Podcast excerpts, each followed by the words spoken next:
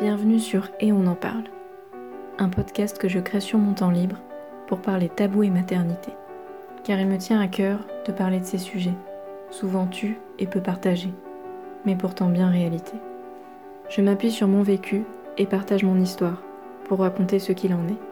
C'est à travers mes récits que j'essaie à mon échelle de lever le voile sur tous ces sujets. Pour me soutenir et m'aider à votre tour, n'hésitez pas à partager et à mettre 5 étoiles sur la plateforme sur laquelle vous m'écoutez. Vous pourrez ainsi contribuer à briser les tabous et à aider les personnes qui auraient besoin de les écouter à y accéder. Je vous souhaite une très belle écoute. Entouré mais pourtant bien seul. Quand on devient parent, beaucoup de personnes nous sollicitent dans les débuts. Chacun veut rencontrer cette nouvelle personne venue au monde. Il faut presque prendre rendez-vous pour arriver à s'organiser et à recevoir tout le monde chez soi. Tout le monde a tellement hâte de voir cette petite merveille. Puis les semaines et les mois passent, et les visites se font plus rares, les messages aussi. Le conjoint reprend le travail, et on se retrouve à gérer le bébé seul toute la journée. On comprend pourquoi certaines souhaitent reprendre le travail très rapidement. Il s'agit aussi de retrouver une vie sociale, de voir du monde, de parler avec des adultes, d'avoir des discussions, mais aussi de partager et de raconter ce qui se passe au quotidien pour nous. Parce que ça fait du bien aussi d'en parler. Et que quand on est seul avec bébé, on n'a pas de discussion, ou uniquement dans notre tête. Puis quand on a un enfant, on se rend compte que certaines personnes nous parlent de moins en moins. Comme si le passé avait changé, certains visages s'effacent sur les photos. Et de notre côté, souvent, on ne trouve pas le temps d'envoyer des messages et de discuter avec les amis qui sont pourtant là. Combien de messages resteront en mode brouillon sans jamais être envoyés car bébé avait un besoin à ce moment-là Ses amis croient parfois à tort qu'on n'a plus de temps à leur accorder, quand au contraire on n'attend qu'une chose, être écouté et discuté, mais par message ou au téléphone, c'est pas toujours facile avec un bébé. Quand on choisit de s'occuper toute la journée de son bébé, en prenant un congé parental, on a l'impression que c'est de notre faute, qu'on l'a choisi, et que c'est donc ça notre nouvelle vie être toute la journée avec bébé sans voir personne. Parce que la semaine, tout le monde travaille, tout le monde va qu'à ses occupations.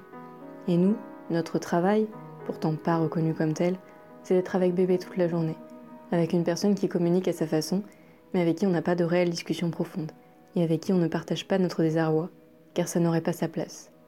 On veut au contraire être souriante, prendre le temps d'être avec lui, de jouer et de profiter de chaque instant, car c'est ça aussi qu'on nous répète à longueur de journée.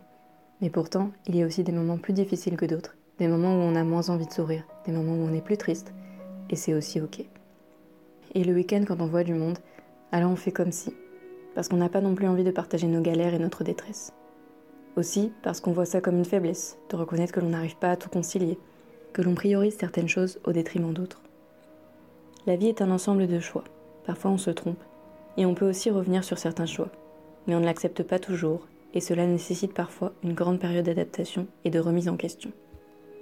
Avoir des journées bien remplies, être toujours occupé dans un projet ou une tâche, ne signifie pas que l'on a besoin de personne, ou que l'on ne veut accorder de temps à personne, ou que l'on a assez de choses à faire, juste simplement qu'on essaie de tout concilier. Et dans les débuts de la parentalité, c'est d'autant plus dur que l'on est en pleine découverte et en plein ajustement.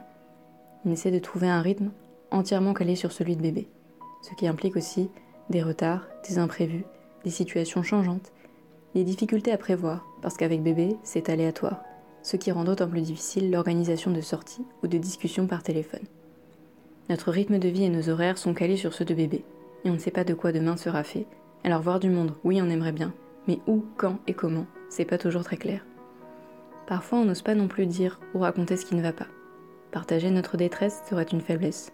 On ne veut pas se montrer vulnérable, puisqu'on est une femme forte qui peut tout faire. Après tout, on a accouché.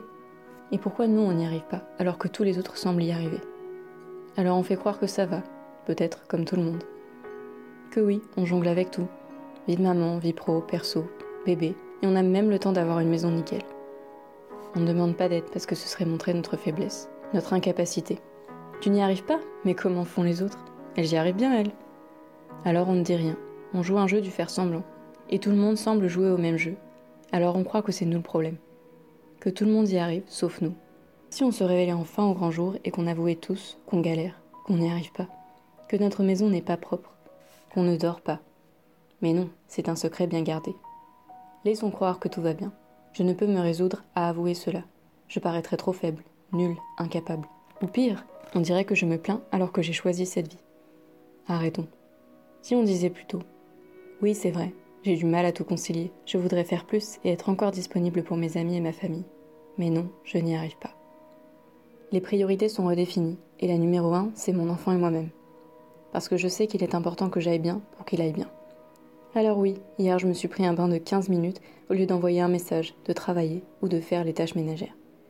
Oui, j'ai besoin d'aide, pas que sur le plan matériel, aussi de soutien moral, de me plaindre parfois et d'être écouté, d'avoir le souhait d'arriver à tout concilier, mais de ne pas y arriver.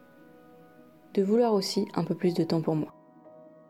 Physiquement toujours accompagnée depuis ma grossesse, pourtant je ne me suis jamais sentie aussi seule. Un conjoint très pris par son travail, fatigué de cette nouvelle vie de parent, et une difficulté à parler honnêtement de ce qui se passe pour moi avec les autres, sans parler des personnes qui s'effacent petit à petit et qui ne prennent pas le temps de prendre des nouvelles. Alors oui, je me sens seule.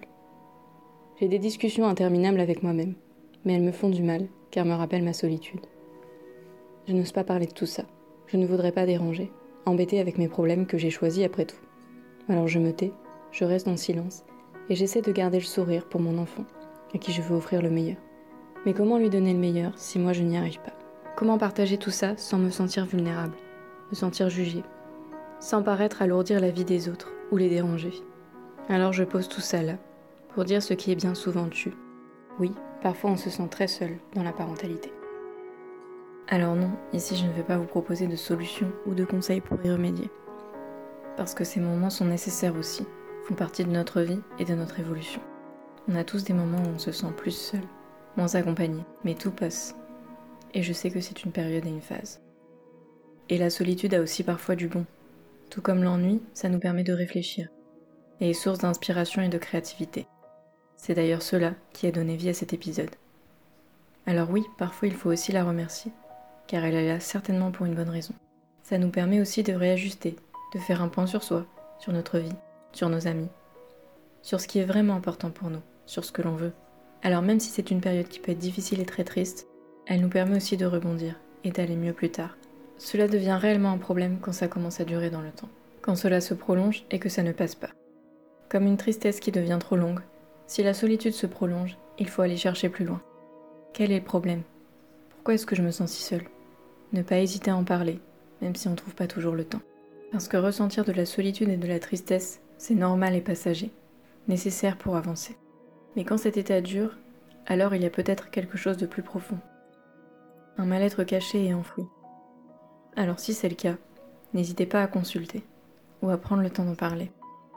Même si c'est pour remettre à demain des tâches qui vous semblaient urgentes, ou que vous avez catégorisées comme urgentes sur votre to-do list. Votre santé mentale ne doit jamais passer au second plan, car on ne peut pas prendre soin des autres si on ne prend pas soin de soi. Et c'est d'autant plus important quand on a un enfant.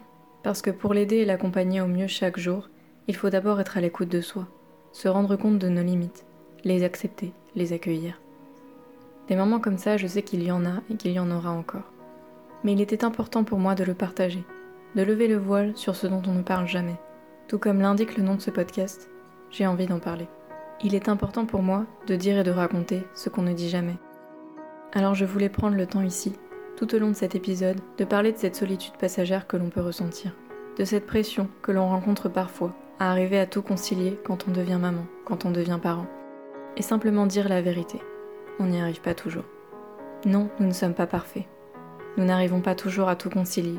Nous ne sommes pas toujours souriantes et rayonnantes. Nous n'avons pas toujours la patience. Nous n'avons pas toujours le temps à accorder aux bonnes personnes et au bon moment. Nous n'arrivons pas toujours à être disponibles pour tout le monde. Nous devons parfois délaisser certaines choses au profit d'autres, parce que les priorités ont changé. Il faut aussi parfois accepter qu'on ne peut pas tout faire, qu'on ne peut pas être là pour tout le monde.